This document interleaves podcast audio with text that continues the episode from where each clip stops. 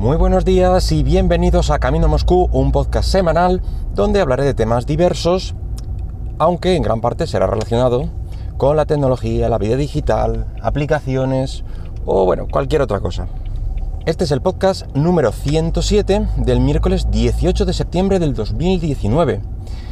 Y como ya os eh, spoileé o adelanté la semana pasada, eh, va a ser un poco un, un compendio, cúmulo de, mm, de lo que ha estado ocurriendo en estas semanas, que no ha habido podcast, pero sí que ha habido alguna que otra novedad y sobre todo de temas que ya he tratado o he hablado y bueno, pues eh, ver, actualizar, por así decirlo, un poco estos temas.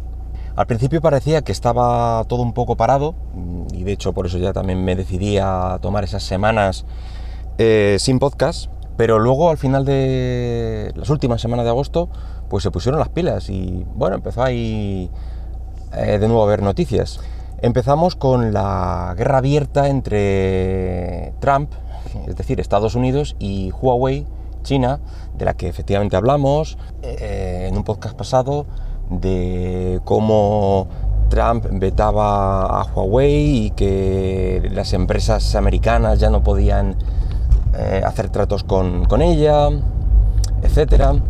Eh, y que además se terminaba a mitad del verano y que pasaba con Google y en fin, hubo ahí una movida bastante, bastante gorda. Eh, luego estuvo la prórroga, donde creo que le dieron otros tres meses o una cosa así, eh, principalmente para que las empresas americanas tuvieran tiempo pues a, a buscar otro proveedor y luego eh, parecía que bueno que al final todo iba a quedar en agua de borrajas que no era para tanto eh, que la prórroga iba a ser todavía más larga si es que iba a volver a vetarse etcétera. Y luego también eh, Huawei respondió mmm, diciendo que no había tanta preocupación sobre todo por eh, por el Android de, Google etcétera eh, ya que presentó su, propio sistema operativo, como también comenté, Harmony OS, y las últimas han sido pues, que Trump eh, insta a empresas de, de, Estados Unidos a buscar al alternativas fuera de China, principalmente en lo que se refiere a fabricación, que prácticamente eh, China es el fabricante de, de cualquier tipo cacharro electrónico eh, made in USA, pues está fabricado en China, como todo el mundo, vamos. Y esto en principio puede suponer un, un duro golpe a, a, Apple, ya que eh, es un fabricante que depende bastante de, pues eso, de su fabricación en este país para, bueno, mantener, aunque sea un precio alto, pero mantener ese precio. Eh, también ha habido otra movida con Apple y, su fabricación es que estaban, por lo visto, vulnerando un poco los, eh, los derechos de, de, los empleados chinos en la empresa, forzando un poco la máquina, por así decirlo, para, supongo que, que echaran más horas o alguna cosa así.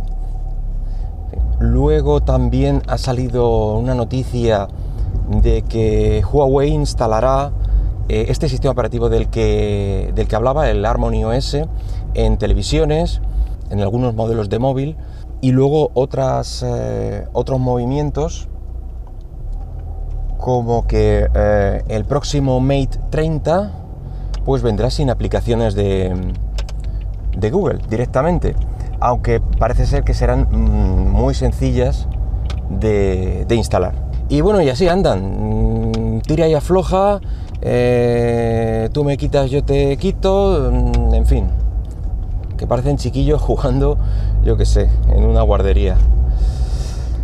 Bueno, continuamos con más eh, escándalos, pues bueno, que fueron más o menos sonados. Eh, los responsables del navegador Brave eh, acusan a Google de, utilizar algunas páginas web ocultas para transmitir datos personales de los usuarios a los anunciantes. Recordamos que Brave es un navegador más o menos nuevo, basado también en Chromium y fundado por uno de los eh, cofundadores de la Fundación Mozilla y también creador del, JavaScript. Quiere decir que no es un tío sin papeles y tal, es un tío muy metido en, Internet desde hace bastante tiempo. Entonces, que diga esto es importante y, hay que tenerlo en cuenta. Luego aparte, Brave em, es un navegador que está muy concienciado con la seguridad del, usuario, bloquea anuncios, trackers, etcétera. Y la verdad es que funciona bien en este sentido, tanto en, entorno de escritorio, que es donde principalmente yo lo he probado, eh, y también en, Android. Eh, y el caso este del escándalo, pues de momento se sigue investigando. No creo que traiga grandes consecuencias. Y eh, Microsoft también ha sido acusado de realizar escuchas a través de, Skype. Eh, y recordamos que también dediqué un podcast a las escuchas que hacía Google, Apple y Amazon a través de los respectivos asistentes.